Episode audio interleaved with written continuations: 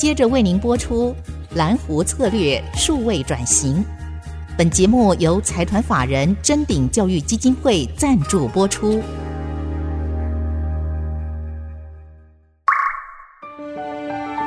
蓝湖策略数位转型，让主持人简真富与您提升决策品质与产业升级，掌握先机。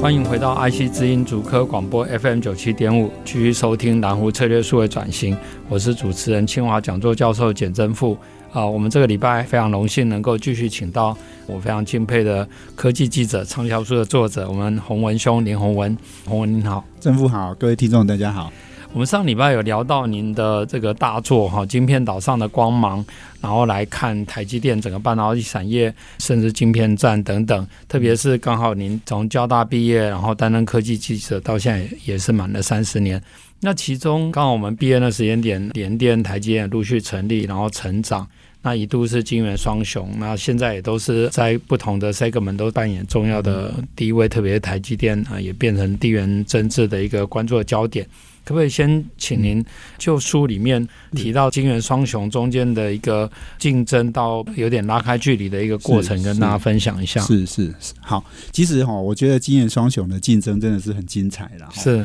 的确哈，我这个书出完之后，大家都对这一个部分哈都很有兴趣。是，哦，那很多老联电啊、老台积电的人哦，也都有都跟我分享哈，哎，他们也说，哎，你有什么故事你忘了写哦？哎，有什么可以再补充哦？这样哈，不过也有些人。是之前在局中他没有注意到的部分哦，所以这个不只是有人主动爆料提供给洪文兄更多的故事，其实也有很多人是从洪文兄这个大作里面可以看到一些他没有看到的面相。没错，没错呀。所以我觉得这两强相争哈，嗯，我觉得当然最精彩的当然是我们那时候在跑新闻哈，你就可以看到老曹跟。老张。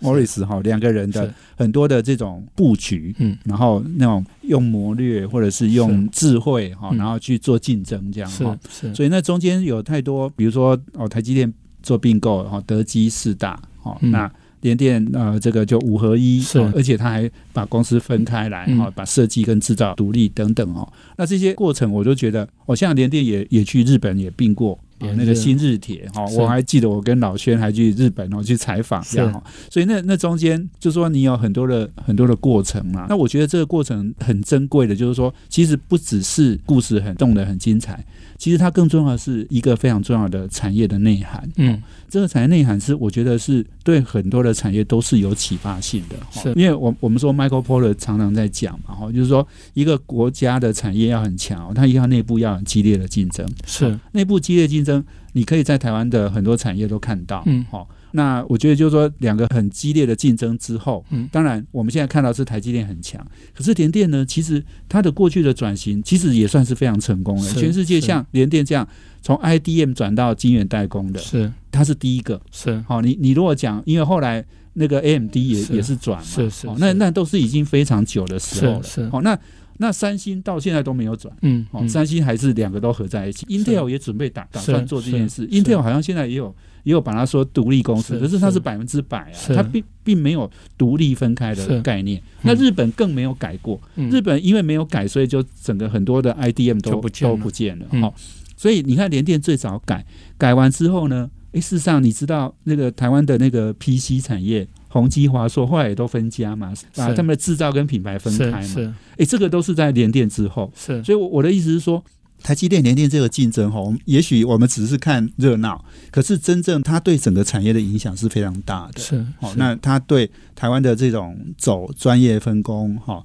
从全世界的这种垂直整合到专业分工这个过程，台湾是扮演很重要的角色。这个是一直到现在哈。我们上次在谈那个日本嘛，哈、嗯，我觉得日本也是对这件事情没有想得很透彻，哈，所以他们从 PC 工业就开始就落后了，嗯，好，那那到后来互联网，甚至到现在的 AI 时代，日本都还在追赶，或者是。整个没有跟上，嗯，哦，那我觉得这是台湾在这个整个全世界的分工体系，我们当然我们没有很强的品牌公司，我们甚至也没有很好的系统公司。嗯、可是我们在那个专业分工切到一块，我们可以做得好的。哦，那我们用全力去做这件事，嗯、做得好，然后变成全世界最好的朋友。是哦，那我觉得这件事情是台湾整个资讯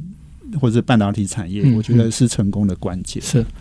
不过您刚刚也提到，特别是引用 Mark Porter 所讲的话，就是说这个产业它要竞争，百家争鸣，群雄并起，自然在这个过程也会促进更多的创新，然后兄弟登山各自努力，而且特别是在联电、台积电，还有同一时期台湾很多半导体厂也在那个时间成立，然后从业的人也有很多，不像现在已经。全台湾或全世界都都关注到这个产业，但早期可能大部分就是清华、交大的学生毕业就在那边，然后大家下班以后，虽然在不同的公司下班，可能到清华夜市或到哪边又碰在一起，所以那个产业的群聚创新的机会是非常多。那当然，现在随着这个产业慢慢的强弱也好，或排序慢慢出来以后，有点就会开始。consolidate，然后就就反而这种不像之前那么开放创新的机会多了哈，这个也是我觉得怎么样去维持这个生态系统的蓬勃，还有它的创新非常重要的，因为如果都是内部的，那就慢慢越来都是体制化，那那如果。早期因为为了要竞争嘛，竞争你就不能只靠自己的力量，你会更 open 的去跟外面的合作，不管是产学的合作、跟产学研的合作，或是这个跨领域的 benchmark，都相对比较容易一点。谈到这个，我想要岔开一个话题哈，就是说，因为我是清华毕业，跟洪文兄刚好差不多同一个时期在清华跟交大念书，嗯、那两个学校都有非常多热爱母校的校友。那洪文兄也是我非常敬佩的交大同学之一哈，本来要叫他学长哈，是同学，但是产业界认识很多非常优秀，包括像石先生啊、呃、等等。但是我们清华大学我们的前校长徐霞生校长，他提出一个论点，就是要让清华跟交大。来合并，好，但是他的论点会对于提升整个台湾的这个学术界的生态系统也会有帮助。就那样，怎么在台湾的学术界里面创造一个良性的竞争的这样的一个想法？那您对产业，然后对整个生态，或是更宏观的角度来看，您怎么看待这样的一个事情？哇！我不晓得曾父兄会问我这个问题哈，不过我觉得重点是这样，我自己还是一个想法了哈，就是说，就这样，比如说企业要合并哦，它一定要有。它的中效，嗯、那一加一要大于，呃，不止大于二，可能要一加一等于十，哈，才才会会有很大的这种合并的这样的一个想法。嗯，那我自己现在是看，就是说，在 Bio ICT 哈未来的整合哈，嗯，我我想这个两个学校合起来，他们会发现就是说，哎，真的有找到一个新的方向。OK，哈，比如说医电的整合，可能是台湾可能是最重要的两个产业。是是，当然。医疗我们可能还没有办法成为一个产业，可是这几年我们积极发展生技产业嘛，哈，那这个就会有机会哦。那尤其是我觉得台湾不可能什么事情都要做哦，我们资源有限，人才有限嘛，我们可能要找一些我们比较有优势的地方，然后单点突破，然后扩大那个效果哈。是是，那。Bio ICT 看起来是阳明交大合起来之后一个非常重要的方向嘛，但我知道清大现在也开始要做医学院，是、哦、那那一样也找到这个一个方向。那当然，也许大家兄弟爬山哈，各自努力，也许搞不好哪一天哈，真的大家都差不多了再来合哈啊，那不要说台大了，那我们可能是要在全世界排到很重要的位置这样子。那我觉得这个可能是啦哈，但是我觉得感觉上。台湾要合并哈，哇，这个要面临非常多的考验，不管是从教育部，不管是从民间或者是校友哈等等，就是有很多人会有不同的声音。是是是，要我想这个问题本身当然是，特别是在我们主科一定很多清华、交大，还有附近有校的校友，我觉得主要是来思考，就是说怎么样让台湾的。不管是学术界的生态系统、产业的生态系统，维持一个良性的竞合，然后让它在这种百家争鸣、然后群雄并起的一个阶段里面，普遍的让台湾来升级。我想这也是这个节目《蓝湖策略数位转型》的目的哦。我们先休息一下，再回来。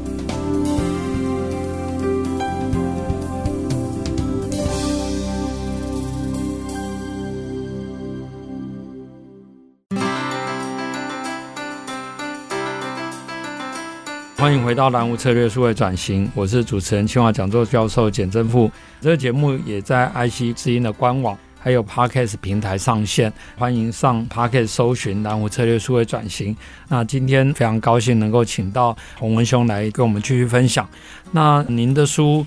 我相信对于台湾已经发生很重大影响，未来也会有日文版或其他各种语言的版本。那我们知道稍早之前这个晶片战争啊米勒的这本书也是让国际上更重视半导体产业。但是他毕竟是一个历史学者，不像您有三十年的采访经验，而且很多第一线的观察。您怎么样来让听众朋友了解，就是说您这本书跟晶片战争或其他同类型的这些书的差别？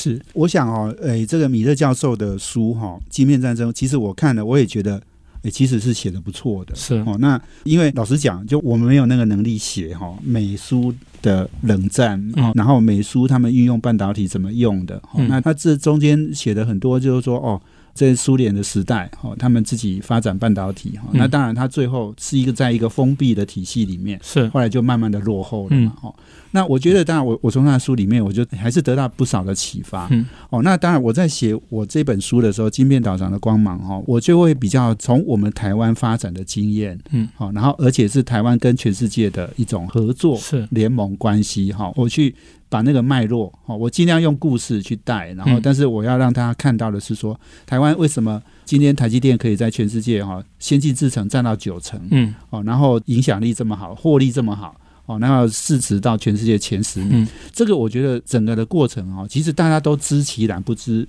所以的，嗯，哦，所以我我想说，我们用很多的这种细节故事，然后那经营管理等等，哈，我们用这样的东西让大家去理解。是，那这中间我当然一个非常重要，就是说我还是一直在强调，就是说，其实台湾人呢，工作的态度真的是非常好，我们愿意加班，好，那我们成本很低。我在里面提嘛，就是说，我们第一个，嗯、我们竞争了三加一的成功的条件，第一个是我们的成本很低啊，嗯、我们毛利三十趴以下我们都能够做，欧美四十趴以上才能做，我们三十趴以下都能做。是、嗯、第二个，我们用很好的学历很强的人，好来做别人可能是我说上市对中市，好，我们用硕士博士来做制造的事情，这个是别的国家可能是大学生，是。或甚至是不要那么好的学历都能够去做制造的，好。那第三个当然是一个非常重要，就是说，刚刚我们前面也讲到了，就是国内激烈的竞争，哦，激烈的竞争会让很多公司产生好的策略，是。哦，就刚刚我们提到联电，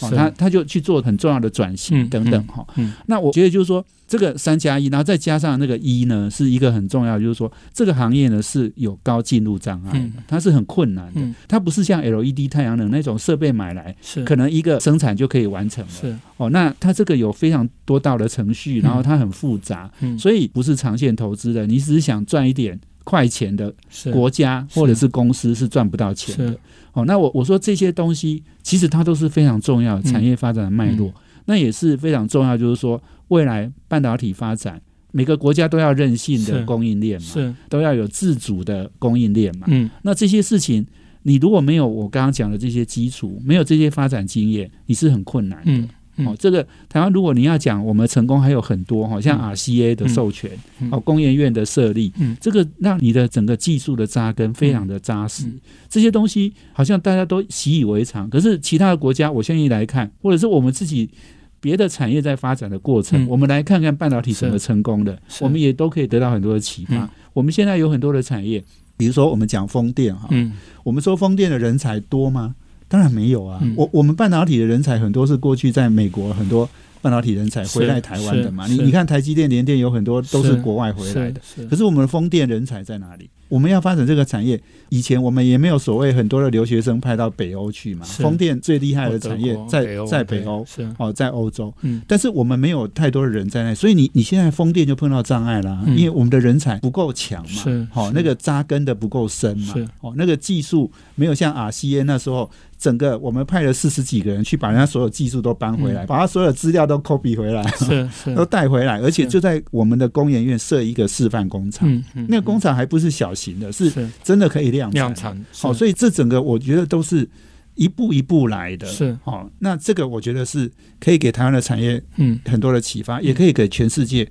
产业发展很重要的一个。但是您在书里面呢也有提到华为，我想要请教一下，您怎么看待现在华为所面临这样的挑战？然后它怎样突围，嗯、或者将来怎么样在这个台湾有相关的这些产业会产生什么样的影响？是是是，哇！华为在整个中国大陆里面，我觉得是一个非常特殊的企业哦。那他们其实做的相当好哦。那不管是过去在电信领域里面。哦，那到后来他们做半导体，其实华为海思是非常成功的。是，他当时是已经不只是超越了联发科，哦，他用的制程技术是台积电最好的。嗯，哦，所以华为海思很大的比重，占他对。好，那那当然就是最后被当然是被美国打压嘛，哈，所以就整个就解散了。哈、嗯，那当然他的人也散到大陆很多的企业去，哈、嗯，嗯、那当然在不同的地方哈，继续在创业，哈，IC 设计等等。那我觉得就是说，华为现在当然它内部的发展其实有一点盖牌了哈。我们现在已经不太知道说它发展的情况哈。但是我相信，呃，以他们过去那样子做事的经验哈，做事的态度，我觉得他还是假以时日呢，还是会做出很多好的成绩的。而且重要就是说，他现在他们也投资很多，因为华为很知道就是说他们在半导体制造是落后的，是，所以他投资了很多的公司。哦，然后实际上在制造领域去培植他们。嗯嗯，那当然他那时候设计很强，可是他制造不好嘛，所以他就是在台积电做。那他现在就是说，也希望，因为现在台积电也被禁了嘛，哈，所以他们希望能够在半导体上面投入更多资源。嗯，那另外他们在汽车上面，他们其实也投入很多。是哦，所以我觉得华为，如果我们在讲，就是说美中的对抗里面，哈，你中国其实他们有他们自己的发展的步骤。哦，可是当你现在打压下去，你禁止很多事情之后，他也买不到设备，也买不到技术，也买不到产品的时候，他就要自己做。对，哦，那那我想这个事情就是说，他时间点可能不会这么快，嗯、但是总有一天哈，是他会想办法做出东西来。他做出来的东西很可能也一部分是模仿的，但是另外一大部分可能就是他在自己关起门来开发出来的。哦，那这个以后会造成，我觉得是搞不好，就是说当他。做成功了之后，欧美的企业可能都会大开眼界，说哇，没想到华为能够做得这么好。有，我想上次我有一次跟我们半导体学院的院长林本坚院士一起上那个谢金河先生主持的《数字台湾》，其实他有类似的论点哈，因为产业生态跟人也是一样，生命会自己找到出路。尤其像华为这样，可能非常有决心，而且也愿意砸很多钱用在对的地方，应该也会找到他的出路。或许到时候又让产业历史的演进又有一些新的变化。那当然，我想这也是洪文兄厉害的地方。透过他长期的观察，能够把第一手的洞察分享给我们听众朋友，分享给很多的读者。那我们在有限的时间，非常开心能够请到洪文兄来跟大家分享。那我们再次感谢，谢谢，谢谢正富，谢谢大家，谢谢。本节目由财团法人。臻鼎教育基金会赞助播出，启动数位领航，臻鼎教育基金会与您一起终身学习。